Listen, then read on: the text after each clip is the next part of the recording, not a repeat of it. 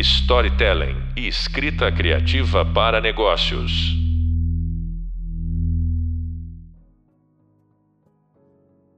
Olá, eu sou João Marcelo Boscoli. Começa agora o quarto episódio da série de podcasts Narrativas Sonoras. Hoje a gente vai falar sobre a utilização do sound design na narrativa. Eu recebo aqui o meu amigo Toco Cerqueira, um dos grandes finalizadores de cinema e minisséries do Brasil. Olá. Documentários também, né? Se for passar o currículo, vai acabar o podcast, ainda vou estar falando aqui. Assim como o Ricardo Câmara. Olá a todos. Grande engenheiro de som, grava e mixa música, documentários, longas e já trabalhou muitos anos em publicidade, o lugar onde ele conheceu Toco e me apresentou essa figura incrível. Bom, Toco, vamos fazer uma introdução a esse subtema, né, que é a utilização do sound design na narrativa. O processo criativo no design de som para as narrativas é muito importante. A gente vem permeando esse assunto há algum tempo aqui, algumas edições já, né? Sim. E caso clássico, né? Você tá com um foco em cima de um bebê andando e dependendo do tratamento, da sonorização, do, da ambientação, aquela cena pode ser uma cena de amor ou uma cena de terror, né? Total. Tem toda uma construção, né, em cima disso, que é muito interessante, né? O quanto que a gente traz o espectador e dá sinais do que é real para não desconectar ele da cena, né? Então a sonoridade traz muito esse lugar de o quanto ele acredita naquilo que ele está vendo, A verossimilhança. a verossimilhança e o quanto a gente pode desconstruir essa cena e trazer coisas que são hiperreais, né, para realçar certas sensações, né? Por exemplo, Um exemplo acender um, exemplo- charuto, por exemplo, o barulho do fósforo. É, tipo assim, o Bruxa de Blair é um exemplo interessante, porque é um filme que é, são três, três pessoas que desaparecem, né? Sim. O contexto é todo baseado como se fosse uma fita que acharam por acaso, é. então os fatos são todos em cima disso. Se você perceber, assim, ele tem uma crueza, né? Um, o que seria uma necessidade técnica. Então o som muitas vezes não é inteligível, fora de eixo, a imagem também às vezes mal iluminada para trazer um caráter documental, né? Como se não tivesse uma interferência técnica como tem no cinema para trazer Verdade. uma sensação de que aquilo foi uma fita achada de fato, de que você acredite naquela situação, naquela sensação de. Então eles usam de um recurso que não é um mau acabamento, porque eles têm esse controle, mas é para te dar uma sensação de que é mal acabado, que é filmado, se eu não me engano, é no começo da década de 90, então ele traz características de VHS, né, para que você acredite naquilo. E isso tudo é a composição do sound design como o som, é, a textura do som, a mixagem traz para te deixar imerso naquela sensação de que é um material bruto. Não, não teve uma interferência técnica, o que é o oposto, né? Teve muita, né? muita. Com- Me lembro de quando eu tinha uns 14 ou 15 anos que eu ficava três horas na frente do espelho para parecer que meu cabelo foi descabelado. Naturalmente. É, é disso, assim. E é uma ferramenta muito potente, né? Outro exemplo muito forte, que é um clássico, assim, é o Apocalipse Now. Que ele usa o, o som ambiente é, de uma forma não naturalista para poder externar a- a- as emoções e, e a psique do personagem, né? Aquele clássico som da, da hélice, né? Do helicóptero que corta para dentro e é o ventilador no teto que continua com o som do helicóptero. Isso tudo é a construção da narrativa do desenho de som, né? E faz com que você aproxime é, o espectador do que está passando na cabeça É, do isso. personagem. Você né? lembrou, essa Então, cena realmente é clássica, né? Aliás, recomendo é, que seja, se possível, assistido o Heart of Darkness, né? Isso. Que é E um que nome... seja ouvido também, que é é assistido. Mas prestando atenção no áudio. É, porque é impressionante, tem algumas sutilezas assim. é, impressionante. E que é um filme que pre- precisa muito do som, né? Porque as cenas de guerra, por exemplo, é, são feitas. Acho que foram, se eu não me engano, foram três takes. E com um helicóptero rodando. Então, assim, ela tem uma continuidade. Se eu não me engano, são oito câmeras. rodando ao mesmo tempo. O que faz dar a liga disso tudo é o som, né? É, Então, exato. Walter Murch, né? Grande editor de som. Um grande finalizador, né? É da Grande. turma do pessoal da Skywalker Studios, né? Ele não é de lá, mas ele é da turma, né? Perfeitamente. Bom, no documentário Heart of Darkness, que é o nome do livro no qual o filme é baseado, tem todas essas histórias. E ele no rádio, os helicópteros precisam ir pra guerra Isso, e tal, vai, só perfeito. tem mais uma cena e tal. E ele também, o Coppola, no- ao telefone, põe minha casa na hipoteca, tudo bem, ele perdendo tudo pra fazer o filme. É muito interessante. Agora, também é bom lembrar do momento onde os helicópteros estão explodindo, né? Sim. o terreno, as pessoas, né? Ao som da cavalgada das Valquírias, né? Não tem, eu acho que maior contraponto que eu possa me É. lembrar nesse momento. É uma né? ruptura, né? É. Com a cena é impressionante, assim. Eu, eu gosto muito de, da forma como ele cria, ele externaliza através da audição seletiva, né? Uhum. Assim, os elementos que estão em cena do sound design e, e- como aquilo compõe um outro lugar, assim, né? Uhum. Me lembro também da cena do Laranja Mecânica, que a gente já falou aqui em outra edição, aquela cena violentíssima, né? Que eles invadem uma casa e começam a cantar Singing in the Rain, né? É. Coisa mais leve, frugal, feliz do que Singing in the E Rain. uma cena super violenta. E violenta. I'm singing in it. E vai batendo É. nas pessoas, né? Aquilo causa um desconforto, né? Essa é a importância do som, né? Assim, eu vejo o filme de terror usa muito disso, né? É. As nuances de mixagem, né? Que tem até uma questão física, né? De se você perceber, é sempre um silêncio que precede um... Um barulhão. Um, grande som, porque você sempre vai reagir a isso, né? Você sempre vai se assustar, é fisiológico, né? Exato. Seu corpo vai reagir contraindo, por mais que você fale, vai vir um som. A hora que ele vem, você, ele usa como uma ferramenta para te impulsionar para dentro disso. Porque, óbvio, né? Se a gente estivesse dentro de uma cena muito barulhenta e entrasse esse som, a gente um pouco afetaria a gente. Por causa né? da diferença dinâmica, né? Então é importantíssimo né, essa composição, o quanto a gente manipula as emoções e o quanto são informações que a gente traz para que a gente acredite naquilo, né? Sim. O cinema é a arte que mais se aproxima da forma como a gente pensa, de como a gente sonha, né? Que não é Uhum. linear, né? Uhum. E como é que a gente acredita nisso, né? Nos saltos temporais que a gente tem, né? Como é que a gente acredita? Isso faz parte de como os elementos que nos são dados para a gente deixar crível aquela cena e a gente fala não, nisso eu acredito. E o som é muito importante, né? Para criar essa linearidade e É. esse lugar onde a gente acredita nas coisas. né? Essa colocação dele eu simplesmente achei divina, assim, porque nunca tinha parado para pensar nisso.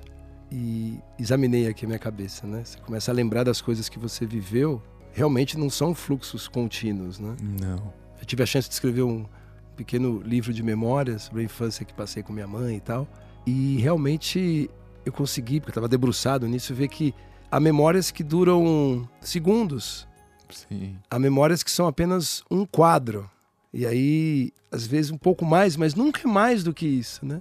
É curioso, são fragmentos que você constrói, depois você relembra a partir de, de fragmentos de, de lembrança. É interessante, né? E elas vão se conectando, né? E te trazem esse lugar, né? É. de- É, o Walter Munt tem até um livro que chama Num Piscar de Olhos, que ele fala que ele começou a perceber que no filme, muitas vezes o ponto de corte, porque ele também edita a imagem também, tem a ver com o momento que o ator pisca o olho. Ah, Então. Que interessante, cara. Nunca a linearidade. olha que curioso, tem um teste de áudio, eu li a respeito disso no livro do Daniel Levitin, This is Your Brain on Music, essa é a música no seu cérebro, eu acho que essa é a tradução, que é um teste feito com bebês.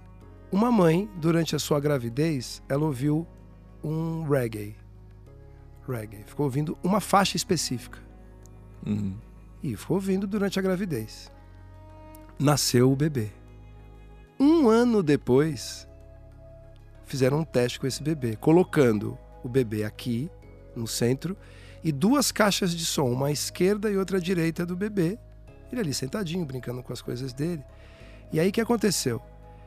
Quando ele olhava para a caixa direita, eles disparavam o som que ele tinha ouvido na barriga da mãe. Quando ele olhava para a caixa esquerda, desligava a caixa direita e começava a tocar à esquerda uma música parecida. Rapidamente, por isso que eu lembrei do piscar de olhos, Uhum. o bebê percebeu que ele controlava aquilo. Para onde ele olhava, o som vinha. E ele foi engateando na direção do som que ele ouviu durante toda a gestação. Então acho que essa essa sequência, esse roteiro sonoro, esse fluxo tem a ver com, com a nossa formação, né? Repita o nome do livro, por Num favor. piscar de olhos. Num piscar de olhos. Isso eu vou ler hoje. Vale a pena. Aproveitando esse momento aqui da nossa conversa, falando um pouco desses conceitos básicos e as técnicas para criar os ambientes sonoros imersivos, né? Eu tenho notado, sobretudo em filmes que precisam de tensão, é, a utilização de efeitos sonoros colocados atrás da gente. E aí você citou a Susan Rogers, né, que foi engenheira de som do Prince durante muitos anos e de um grande estúdio americano, trabalhou com muita gente, mas ficou muito famosa através do trabalho dela com o Prince, né? Ela falando no livro que escreveu sobre cognição musical, que quando a gente ouve um som vindo de trás, até por uma questão de sobrevivência na natureza, aquilo nos causa algum tipo de aflição, porque um som que está vindo de trás, ele, ele tem um- um- uma ameaça, né? Sim. Pode ser uma ameaça, ele pode conter uma ameaça, melhor dizendo. Então, queria que você falasse a respeito disso, porque me causa um desconforto. Eu estou de fone, começa a vir uma- um ruído, um passo aqui atrás, mexe comigo. E aí eu percebi, através da conversa com você, que é algo nosso, né? da nossa máquina, do nosso material humano. É, é o que trouxe a gente até aqui, né? Esse instinto de sobrevivência, né? Tem até a ver com a curva, né? De audição nossa, por que, que a gente tem, escuta mais os médios acentuados, tem a questão da fala, mas tem muito a questão da sobrevivência. E o posicionamento, né? Tem uma questão geracional também, né? Da plasticidade, né? O, Da plasticidade cerebral, né? de se adaptando às novas formas. de Até porque o, adap- o volume que a gente escuta hoje talvez matasse o meu avô de susto, né? Isso, perfeitamente. Para muita gente ainda tem essa, esse lugar de tensão, que não tem necessariamente uma questão de ser bom ou ruim, mas sim a função, né? Se É eu um quero recurso, criar um né? recurso, eu quero criar uma tensão ali, eu crio uma atmosfera que venha de, de lados. Tem uma época quando a gente fez alguns filmes de realidade virtual, a gente fez um filme de terror e que a gente usava esse recurso para dar o susto e para deslocar a atenção do ouvinte para trás. No cinema, isso nem sempre é bem-vindo, né? Porque a gente está com a tela na frente, então ou outras mídias, não só o cinema, né? Que não seja a realidade virtual. É, a tela do cinema não está presa aos seus olhos caminhando junto, com Junto o movimento com- da sua cabeça, né? Isso. Então tem que usar com Com dizer, parcimônia. com parcimônia, assim, e o- esse recurso. Mas sim, causa estudos mostram recentemente que a gente tende a se acostumar com essa sensação do som vindo de trás, mas a primeira impressão é sempre criar uma ansiedade nisso. É saber usar, em que momento usar, como usar, né, se apoiar. Então, assim, a gente era um recurso que a gente usou muito na realidade virtual para criar essas tensões vinda de trás. Então, o tempo inteiro você tinha que ficar checando atrás, do lado, para onde viria o susto. E que na realidade virtual, para quem já experimentou, muitas vezes o susto está próximo, né? Não está numa distância que nem numa tela de cinema Uhum. ou de televisão, onde está numa distância segura para nossa mente, né? Então é um recurso e que tem a ver com a nossa evolução, né? Então sim, os sons geralmente que saem do nosso eixo de visão são sons que trazem maiores tensões. Eu vou pedir para vocês exemplos, eu sei que são muitos, né? Mas exemplos de ambientes sonoros bem aplicados, né? em, diferentes mídias. Você acabou de falar de um filme de terror usado em realidade virtual, e aí eu acho que a finalização de áudio para a realidade virtual, eu trabalhei durante 10 anos com a realidade virtual, é diferente, né? Bem diferente. O estado de contemplação que você está ali numa sala de cinema ou no sofá vendo TV muda sensivelmente quando você está com um óculos. Mas no cinema, lembra de alguma cena que te marcou, que você acredite que essa ambientação, que é algo que vocês trabalham diariamente, né? Que essa ambientação foi bem feita, que ajudou a, a construir um- a história, a narração, a narrativa sonora. Ah, tem cenas clássicas. assim. Exato. Por isso mesmo que eu achei que era É. óbvia a pergunta, mas. Tem a, a chegada do filme do Soldado Ryan, é um clássico, é um filme de guerra em que eles estão chegando na praia, invasão da Normandia. E que os tiros e, e, é muito legal porque tem um caos naquela cena, só que é um caos controlado assim, porque o som vai dando foco para onde você tem que ouvir e o surround é muito bem usado, as balas passando, é, a gritaria, as bombas explodindo. Ali tem uma construção sonora assim incrível. Tem um outro filme que eu gosto que usa muito do silêncio também, assim, que é um lugar muito explorado no cinema quando a gente quer trazer tensão, né? O silêncio dá muita tensão que é Onde os Fracos Não Têm Vez. Puxa vida. Esse filme é um filme também que usa muito disso, tem uma linguagem. Só de lembrar aqui já fiquei arrepiado com o Barden, né? O Barden. Nossa, que medo é... aquilo. Ele falando. Um bom exemplo também, né? Ele fala, por favor, olha aqui para mim. Delicado, né? É, super delicado e é um dos maiores psicopatas da história do cinema, né? O outro que a gente citou num outro podcast é o Gravity, também porque ele traz um realismo para dentro do, do espaço, que é onde a gente não tem som, então a gente ouve muito mais os foleys, né, que são os ruídos criados depois de cena, né, os passos, a roupa, né, os contatos, é, baseado na roupa, né? Ou seja, então, naquilo que o astronauta e a astronauta estão ouvindo dentro das suas roupas. Isso. Então essa composição assim diferente de um Star Wars, né, que põe som no espaço, é. que é uma outra linguagem e que a gente acaba acreditando também. Então é verdade. É... A gente acaba acreditando naquela explosão espacial que não haveria o som, né? E o Star Wars também tem esse lugar, também é um clássico de ser citado, porque são sonoridades criadas que são específicas desse filme, né? Uhum. A gente não uhum. ouve em nenhum lugar porque são realidades que não existem, né? Então, a partir daí são criadas sonoridades para isso, né? Para ter essa. É, Como são... seria o som naquela realidade? Né? Naquela realidade. Então, são filmes clássicos, assim, que onde o som tem um protagonismo é, grande. Me marcou muito, falando em silêncio, o, enfim, clássico 2001, né? Também. Aquilo era perturbador para mim. Também. Eu assisti, também. moleque ainda, não sei porquê, tava lá na VHS sobrando, eu apertei o play do videocassete, fiquei vendo nos anos 70, fiquei perturbado com aquilo, né? E, e hoje fico mais de ver o quão próximo daquilo estamos, né? Mas esse é assunto para outra edição.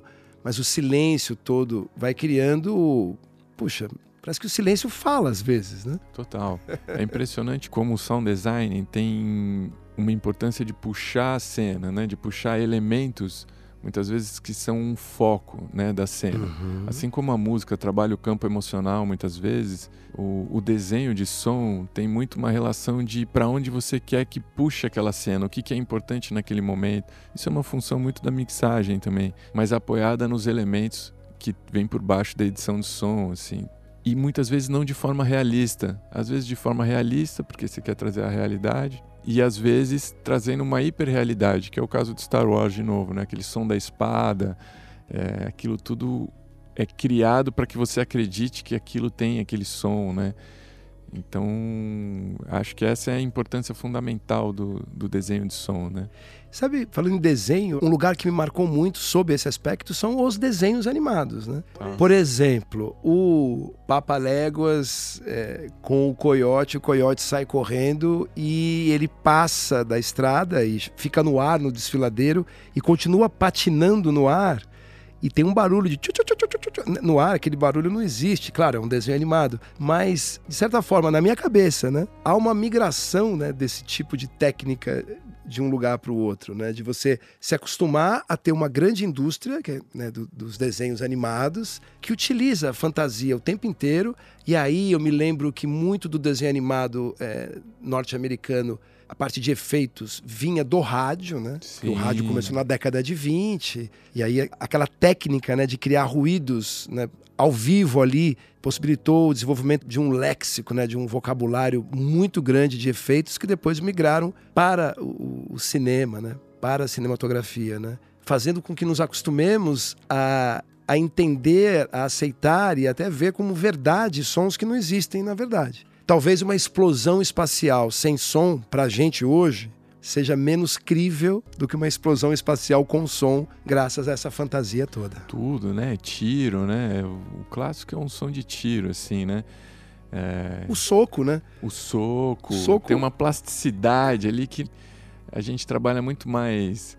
Tem um, enfim, uma frase muito famosa que é cinema é a arte da ilusão, né? A gente vai criando sonoridades para que você possa acreditar naquilo, né? É. E é muito louco, o som vai trazendo algumas assinaturas, né?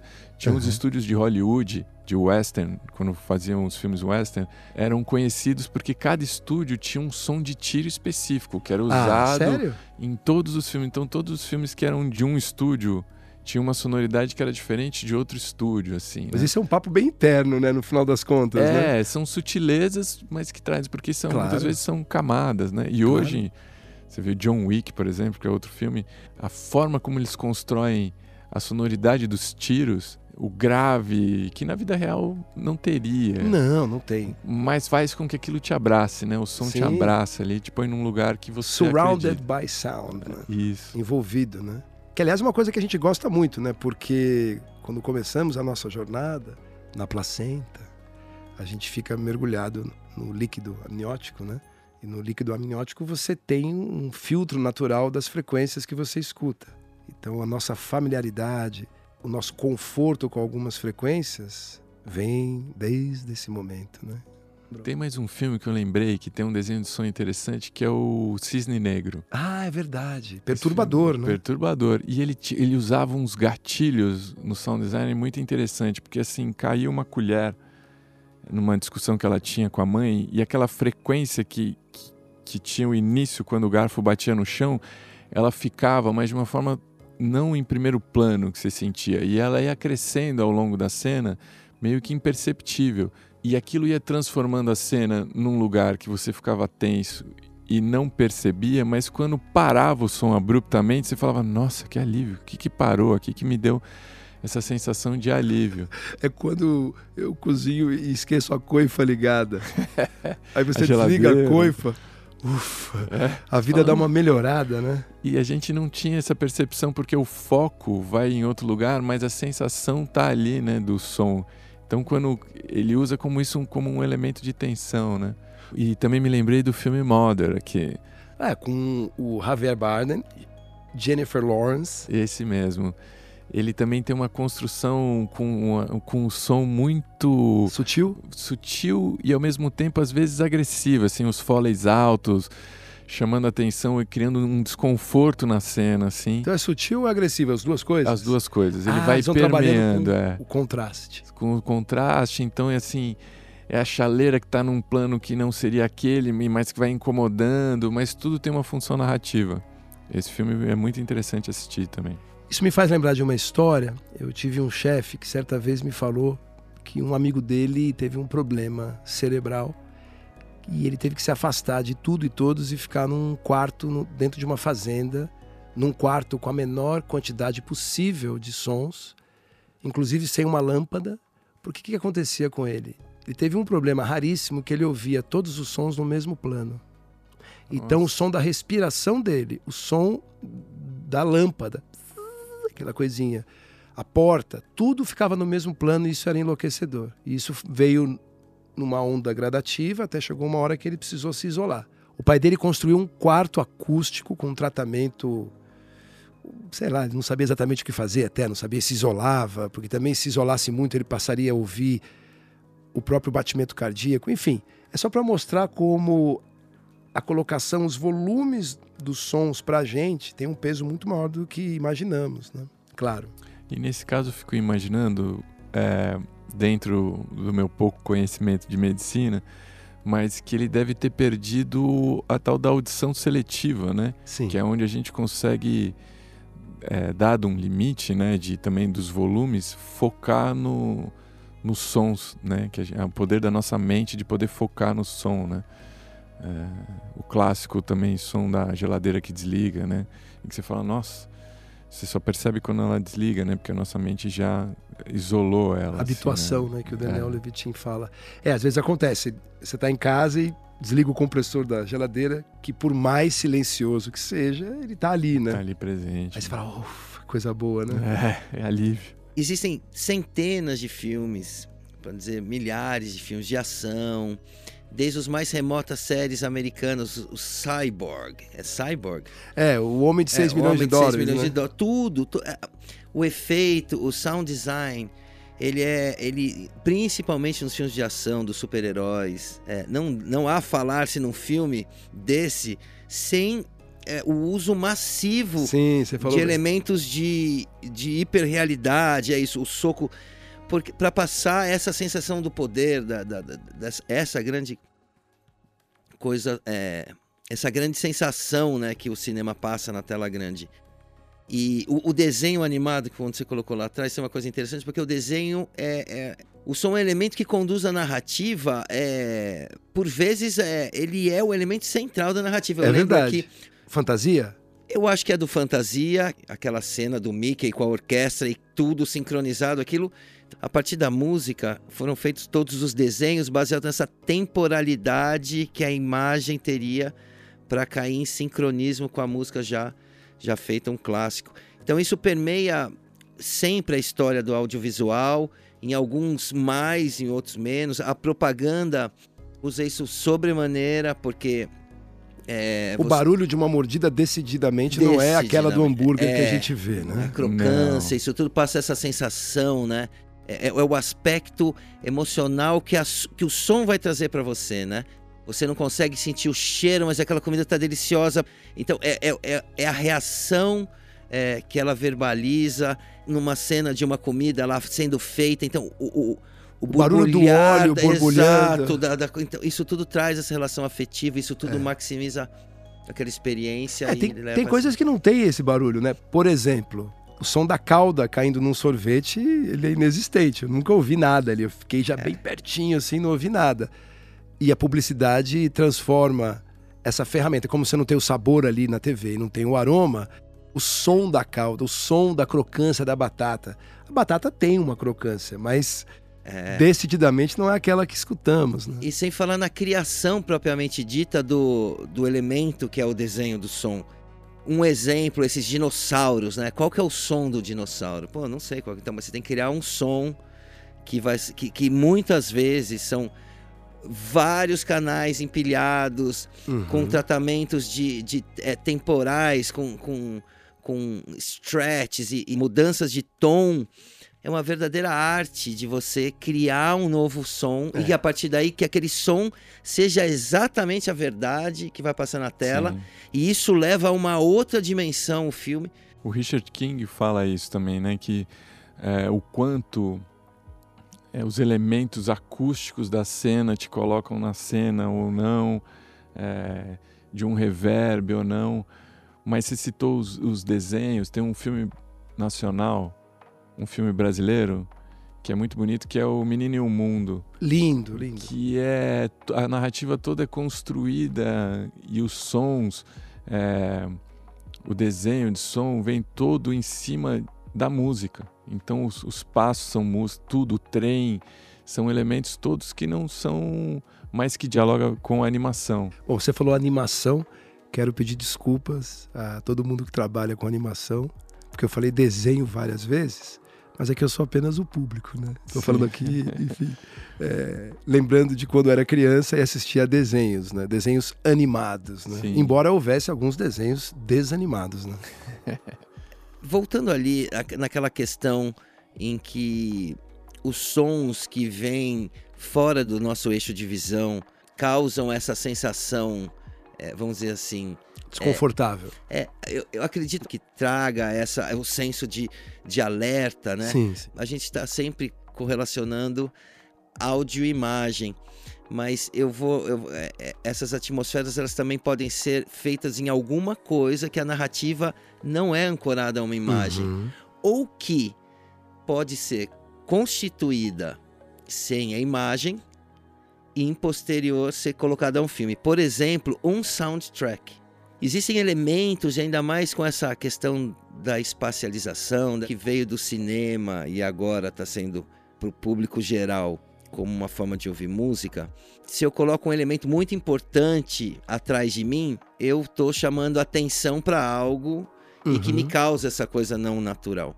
Mas quando você tem elementos que compõem essa, esse palco sonoro que agora não mais se estabelece à sua frente, mas tá em, que você fica envolto, se assim for a ideia da criação da música, é, não necessariamente ela vai te trazer uma estranheza, porque talvez se um cantor estiver atrás de você, sim, porque você é a sua referência, sim, sim. mas outros elementos não. Então, trilha sonora, ambiente, elementos que não são tão ancorados à imagem, essa experiência audiovisual ela acaba conseguindo esse espaço que, que por vezes a, a tela ancora e, e você consegue fazer então o desenho de som ou a trilha sonora expandir o seu. É, eu acabei de mixar um, um, a trilha sonora de um audiovisual é, sobre, uma, sobre o autismo. A trilha quando ela entra, ela tem a espacialidade da trilha, abraça a experiência de estar assistindo aquilo. O som tá lá ancorado, lindo, tudo acontece, os ambientes, tudo real, tudo. A trilha traz essa magia Uma daquela... coisa etérea, né? É, porque a, a, é, gente está falando de, de, de, desse espectro do autismo que traz capacidades e, e, e, a própria forma de enxergar o mundo é diferente. Então, é um aspecto muito interessante. Ele, a trilha estava lá espacializada, foi Sim. gravada, inclusive eu gravei os pianos usando essa tecnologia imersiva e foi colocado assim e não uhum. causou essa essa coisa é, alguma coisa estranha. Não causou estranheza. Exato. Uma outra coisa que eu queria falar aqui também, o desenho de som, ele faz com que o filme ganhe uma, uma outra dimensão, sem dúvida, é um elemento de fundamental importância. Mas se a gente pegar ali Butch Cassidy and Sundance Kid, uhum. que a gente uhum. tem que. Eu vou lembrar que assim, tem um. No meio do filme, aquele personagem é, pistoleiro, é, que, que, enfim, e a cena de amor de, de Butch Cassidy é um, é um tema de Butch Baccarat e que vira um clipe no meio do filme. Muito bem lembrado. Você tem um filme que é um filme, sim, um filme de bang bang, um filme de ação e de repente eles estão andando de bicicleta, ele é. descobre a bicicleta, né? E o Raindrops Keep Falling on My Head, né? É, de Burt Bacharach e Hall David, né? Começa a tocar ali. E virou um clipe dentro do filme, né? É, e isso é um momento de muita beleza no filme. E lirismo, né? Lirismo. É, também tem um filme que usa muito desse recurso da canção para fazer a passagem de tempo, que é o Notting Hill, um lugar chamado Notting Hill, usa o Bill Withers, né? Ain't No Sunshine. Isso, ele atravessando a feira é. e vão mudando as estações e, e, assim, e o que dá essa atmosfera é o, é o clipe, também vira um clipe, é a música.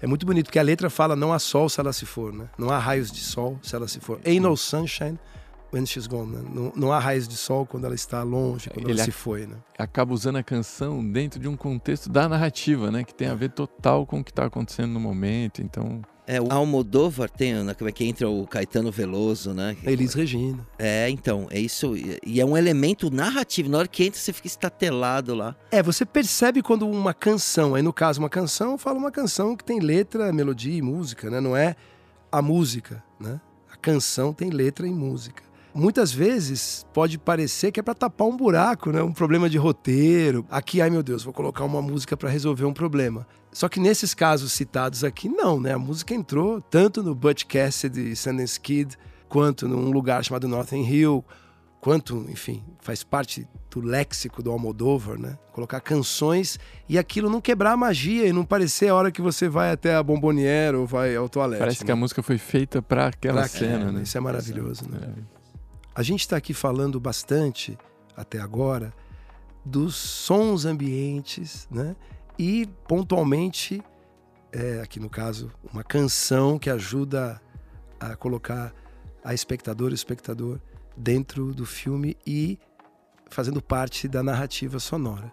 Mas no seu trabalho, no seu trabalho, tanto do Toco quanto do Ricardo, existe a missão de pegar a trilha sonora pegar todos os sons, pegar todos os diálogos aí, se já foram pré-gravados ou se foram dublados depois, enfim, mas pegar todo esse acervo né, de informações e criar uma hierarquia de importâncias Isso. ali e tal, sonora, perdão.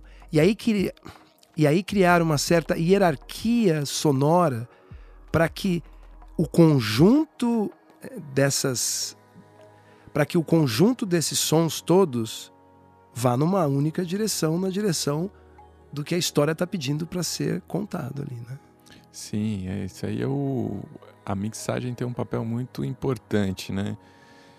Nesses elementos de o que, que a cena puxa, né? De o quanto que a gente faz e em que momento a trilha sobrepõe o desenho de som, o quanto elas estão em regiões ou em frequências que você pode puxar uma mais para um lado do range de frequências ou puxar mais para o outro, quem que prioritariamente dita o ritmo da cena, quem tem a importância. Então, é, no filme de guerra, em que momento o, o, os efeitos furam a camada da trilha, o quanto que a trilha é como se fosse uma partitura, né? É uma sinfonia é uma sonora, sinfonia né? sonora, hein? Que inclui a trilha sonora, né? Que inclui a trilha sonora. Então, assim, é, essa relação, o, o, como você ocupar o espaço, né? Então, essa questão que o Ricardo trouxe anteriormente, né? Dos surrounds, aonde vai posicionar, se vem de trás. Nós somos seres visuais, né? Onde a gente muitas vezes a gente precisa do apoio da imagem para acreditar no som e vice-versa, né? Do som para acreditar na imagem. Então, qual elemento que a gente ancora na cena? O quanto desse espaço a gente consegue através dos reverbs, de equalizações distanciar um som, aproximar essa composição da cena para que a gente acabe não perdendo nenhuma informação e que as informações mais relevantes venham mais rápido para o espectador, assim, né? Que elemento a gente pode usar? Você citou num outro podcast o, o efeito do sub num terremoto ou um efeito do foguete decolando. É, vamos usar as camadas mais baixas é, da, dos sound design e deixar a trilha mais para cima para o foguete decolar e para ele descolar desse lugar. O interessante é que a imagem ela só existe quando você olha para ela. Sim. O som, ele, você pode olhar para o lado, enfim, ele continua ali, né? É, voltando, citando o Walter Murch, mesmo o Richard King, que fez vários filmes. São grandes finalizadores. É, são né? grandes é, editores de filme, o Walter Murch também mixa. O Richard fez. O Richard King, trabalhando com Nolan, deve ter feito o Memento, deve ter feito o Tenet. Fez todos esses. É, bom, enfim o Dunkirk tem um elemento interessante na trilha, porque ele, o Hans Zimmer, né, uhum. baseia toda a trilha num relógio. Se você uhum. for perceber, ele, ele usou como um elemento sonoro e que isso tem um desdobramento com o Richard também nas suas composições. Mas o que eles falam que é muito interessante é que assim o, som é um elemento que a gente não consegue, que a gente não desliga nunca. Né? Exato. Né? A visão a gente desliga, né? Você Quando a gente dorme, a gente fecha os olhos. O som está um tempo inteiro nos deixando em estado de alerta, né? Então, como usar esse recurso dentro da narrativa, né? Uhum. E isso é um papel fundamental da mixagem, não te distrair com informações que não são necessárias naquele momento da cena. Exatamente. E ao mesmo tempo dar ênfase ao que a história precisa para ser apoiada e chegar até o final dela. Se você escreve uma cena que é uma cena onde exista confusão, ou seja, estou no meio de, sei lá, de um tiroteio ou de uma tensão externa, eu estou dentro de um ambiente interno e estou conversando com alguém ali. Se você quer essa confusão, o som pode te ajudar a trazer essa confusão. Só você aumentar o plano e ir costurando de maneira que você talvez não entenda uma palavra, depois aquela palavra pode até ser repetida, mas em algum momento você como espectador, você é transportado para aquele lugar através do som, né? É, e a gente usa muito de elementos é, de psicoacústica, né? Que é muitas vezes você entra com um som mais alto para te dar aquela sensação para estar tá aquele lugar, mas provavelmente esse som alto vai atrapalhar o seu diálogo ou alguma coisa assim. Esse som vem recuando linearmente para trás, mas ele já te colocou no lugar onde você tinha que estar, tá, então a sua mente já entendeu aonde você está, já posicionou, aí você puxa o foco para uma outra coisa. É interessante. Sabe o que, que me lembra isso? Certa vez um grande maestro me falou assim: um bom jeito de começar um show é você realizar a entrada de instrumento por instrumento, porque o público vai sacando o que está acontecendo. Então entra o batera lá, pum, ou entra o batera por último, não importa. Mas entra o baterista, aí entra o guitarrista, aí entra o tecladista, aí por último entra o baixista. É um ótimo jeito de você mostrar para o público a importância do contrabaixo, fazendo a ligação da sessão rítmica com a harmonia e tal. Então é um jeito de você ir apresentando. Me lembrei disso porque você fala, às vezes o som vem num primeiro plano e depois que o seu cérebro já captou, ele pode ir para um segundo, um terceiro plano, porque você já está já tá na sua cabeça aquilo. Aí você vem com um novo elemento, né? E você vai trabalhando. É um ótimo exemplo É. esse. Um exemplo legal também é assim, né? Você vai assistir um, um filme, é, antes do filme começar a ser exibido, tem um monte de, de propaganda. A propaganda do cinema utiliza essa faixa dinâmica gigante que É. o cinema tem para impactar, enfim, tudo mais. É um jeito educado de você dizer que é muito alto, É na hora alto, da é impactante, propaganda. é. Quando começa o filme, geralmente, é, isso é uma impressão que eu sempre tenho, que o diálogo tá um pouco baixo. Sim. Mas assim, é, é- qual que seria o volume aparente do diálogo, o volume relativo do diálogo? Como o mixador chega, como é que ele põe esse diálogo no volume que você fala? Esse volume é o mais alto que ele pode usar da fa... Não, aonde é que ele tá nesse nesse espectro dinâmico? E eu sempre tenho a impressão que começa baixo. Porque aí- eu fui sensibilizado Sim. ah, Por causa, talvez, da audição anterior. do que eu né? vi antes, né? É sempre a É tão comparação. alto que talvez você tenha ficado com o ouvido machucado. É, mas, mas me deu, uma, me deu um, um- tamanho de som que quando entra aquele É. diálogo, o diálogo tem o seu tamanho. E eu, toda vez, eu falo, o diálogo tá baixo. Passa um minuto, o diálogo tá encaixado. O cérebro acostuma. É. coloca você no lugar e a partir daí toda essa expansão, né? Tudo que vem pra cima, você consegue Uma perceber. outra coisa interessante, né, que isso a gente pode também ver no mundo da comida, né, que é você vai começar um filme e você não sabe o que, que teve antes. Você naturalmente sabe que isso vai para uma sala de cinema e que vai ter algum tipo de exposição, um- ou trailer ou publicidade. E o trailer é uma espécie de publicidade, tal, mas você não tem o controle disso. Quando começa o filme, muitas vezes eu vejo que aquela abertura onde passam os letterings e as informações técnicas, as primeiras, assim, eles servem também para ir te trazendo para o ambiente do filme. Eu sei que estou falando algo elementar, mas é importante às vezes lembrar das coisas fundamentais, né? Isso acontece na comida quando você vai ao restaurante, você tem ali sabe, um pãozinho, um azeite, alguma coisa, ou um prato mesmo que prepare o seu paladar para o principal, né? Ou entre os pratos você come alguma coisa para neutralizar o paladar. Então eu sinto que a abertura é importante para ir trazendo a pessoa para perto, para ir colocando no clima do filme, não é isso? Sim. Tem, tem uma questão, essa que você trouxe da publicidade, tem a ver também com a questão com o ambiente que a publicidade é mixada.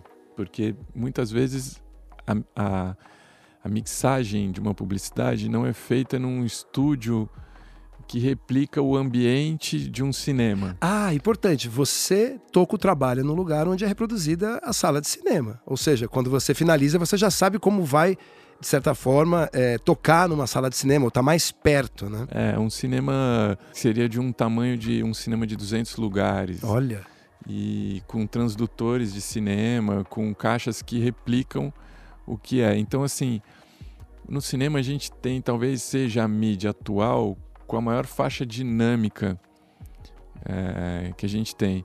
E o ambiente de publicidade geralmente é mixado para trocar em televisão ou nos gadgets, né, no telefone. Então ele usa um range dinâmico é, menor. E isso faz com que para o diálogo numa publicidade tá me... usar da mesma dinâmica que do cinema, ele como um todo vai tocar muito mais alto, assim. Então, ah, entendi. E também tem uma questão, né? As salas de cinema, é, eles acertam o volume, tirando alguns cinemas que conseguem tocar as publicidades à parte do, do sistema que vai tocar do filme. Ele tem que achar um meio termo onde ele consiga tocar a publicidade sem alterar o volume e entrar o filme. Uma, as salas mais novas já têm esse controle automático de volume e conseguem, mas ainda muita sala ainda ele estabelece uma régua e os dois têm que entrar nesse É. mesmo lugar. Normalmente, quando eu escuto a publicidade que vem antes do, do filme, ela é muito alta. Alta a ponto de eu achar que quem colocou aquele anúncio ali tá fazendo um mau negócio. né? É. De tão alto que tá, né? Tem tá me isso também. assustando, né? Aquele chocolate passou a ser um vilão, assim. Fiquei com medo do chocolate. Tem várias tão alto. teorias, né? Tem um pessoal que diz que é importante ter ela alta porque o pessoal tá chegando com a pipoca, sentando e não, não de fato não está prestando tanta atenção, então aquilo tem que vir e rasgar esse lugar. É, deveria ter alguma coisa que detectasse o som da sala e criasse uma relação, né? Totalmente. então, assim, e, e tem esse universo, mas de fato é isso. E também o cinema permite, de uma certa forma, em situações ótimas, né, com a sala hiper silenciosa e todo mundo em silêncio, de você ter, como numa orquestra, né, o baixíssimo ser baixo de fato e o altíssimo ser é, bem alto, né? Outras mídias a gente tem esse recurso um pouco mais limitado, né? Você tem uma faixa dinâmica menor para explorar uhum. isso porque você está competindo, tipo, num ambiente residencial com o liquidificador, com o carro da rua, né? Com outros sons que você tem que e só é importante lembrar, sim, também uma coisa que há uma confusão. Pressão sonora não necessariamente é um som que é agressivo. Então, por exemplo, se eu tenho uma grande pressão sonora num pedaço do espectro que a gente é muito sensível, é um terror, é uma corneta. Pá! É, é, Agora, se é uma grande pressão sonora numa baixa frequência, um subwoofer de uma cena de guerra, você não vai ouvir aquilo a ponto de, de, de ser agressivo ao seu ouvido, mas você vai sentir o impacto é, daquilo o no seu corpo. Né? É, aquilo vai, é uma coisa sensorial, né? Essa, essa baixa frequência, esse comprimento de onda vai atravessar a sala, vai vibrar seu corpo e você vai ter essa sensação desse tamanho, desse impacto. Né? Isso é pressão sonora, né? E a gente usa isso narrativamente também. É, porque é necessário é, abuso desses recursos de frequências. Né? A gente está tratando aí de, de desafios, né? E, claro, para cada desafio tem uma solução que a gente acredita que seja melhor no processo da construção do sound design, né? E tudo isso para construir uma narrativa, né? Eu acho que chegar a uma conclusão final sobre esse assunto sempre vai ser difícil porque são muitas variáveis, né? Sim. A gente parte de uma história que precisa ser contada Agora, a interpretação dessa história, o jeito que essa história vai ser contada é muito subjetiva. Né? Cada um tem uma visão. Eu acho que todos nós aqui já passamos é, por momentos onde vimos um conflito profundo entre quem estava, por exemplo, fazendo a trilha e o diretor. Isso Sim, aí. Aliás, é um a, gente, clássico. a gente já viu alguns momentos que não teve essa confusão, né? Porque sempre há. Porque é uma visão completamente subjetiva. Tem alguém construindo uma história na sua cabeça e ela já existe na sua cabeça algum tempo, ela convive com aquela ideia, aí começa a desenvolver e um dia pede para uma pessoa que está conhecendo naquele momento do convite aquela realidade, ele faz uma determinada proposta. Às vezes o fato de ser muito diferente pode ser positivo, porque joga para um lugar que quem estava imaginando a história jamais pensaria, e às vezes pode quebrar completamente a ideia original, né? É, eu vou dar um exemplo aqui que é que eu acho que resume isso. Imagina o seguinte: na concepção do filme, na concepção do roteiro, o roteirista, o, o, o, diretor pensou, pô, essa cena, eu queria uma cena ruidosa, eles estão no meio de, um, lá, de uma festa.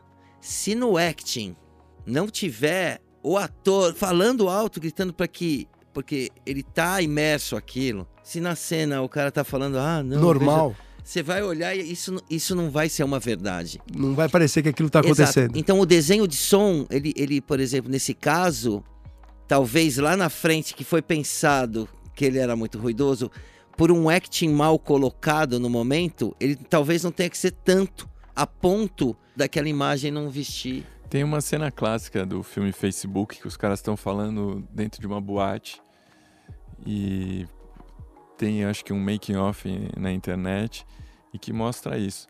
Porque a cena é filmada com eles projetando a voz muito como se estivesse tocando a música. Só que geralmente num set de filmagem esse tipo de cena é um silêncio absoluto, assim. A cena, os sons são colocados todos depois. Então, Mas foi sim, planejado. Foi planejado. Essas coisas têm que mas também o que eu sinto assim, fazendo os filmes lá, que tem muita coisa que é pensada antes mas o filme vai pedindo um outro lugar, assim, e é muito interessante isso, de trilha, de mixagem. Mas o filme é feito por um monte de, de gente, né? São, são relacionamentos, é como um relacionamento entre duas pessoas. Começa de um jeito e vai se transformando, e vai ganhando Exato. uma vida própria, parece, Sim, né? E você trouxe um lugar muito interessante, assim, na primeira fala, que a gente sofre muito com o tal do temp love, com o diretor, né?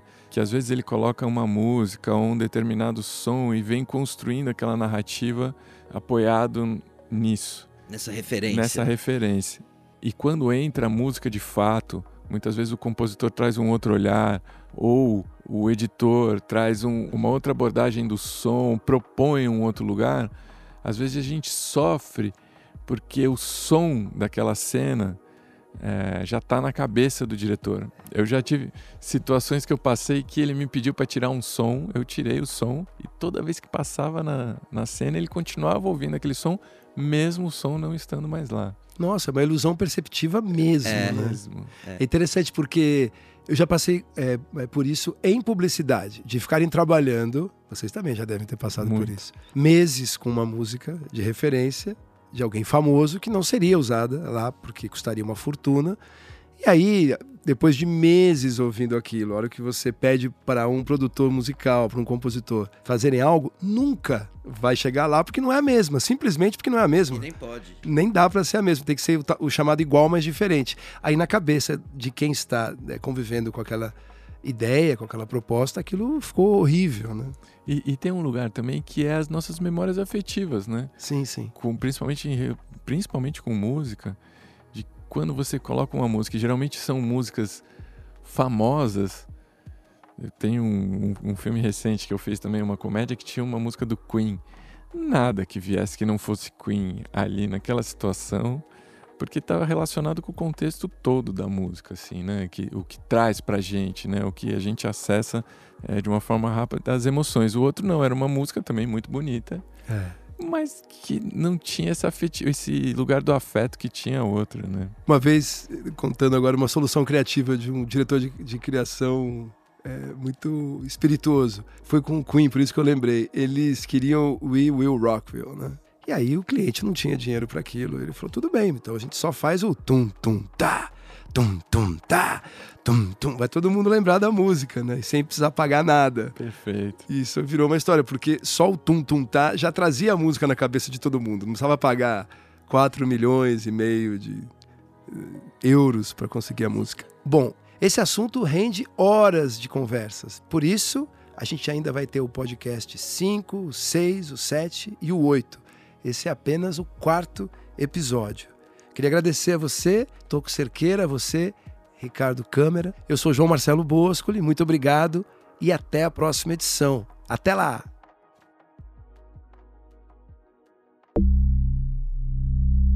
Storytelling e escrita criativa para negócios.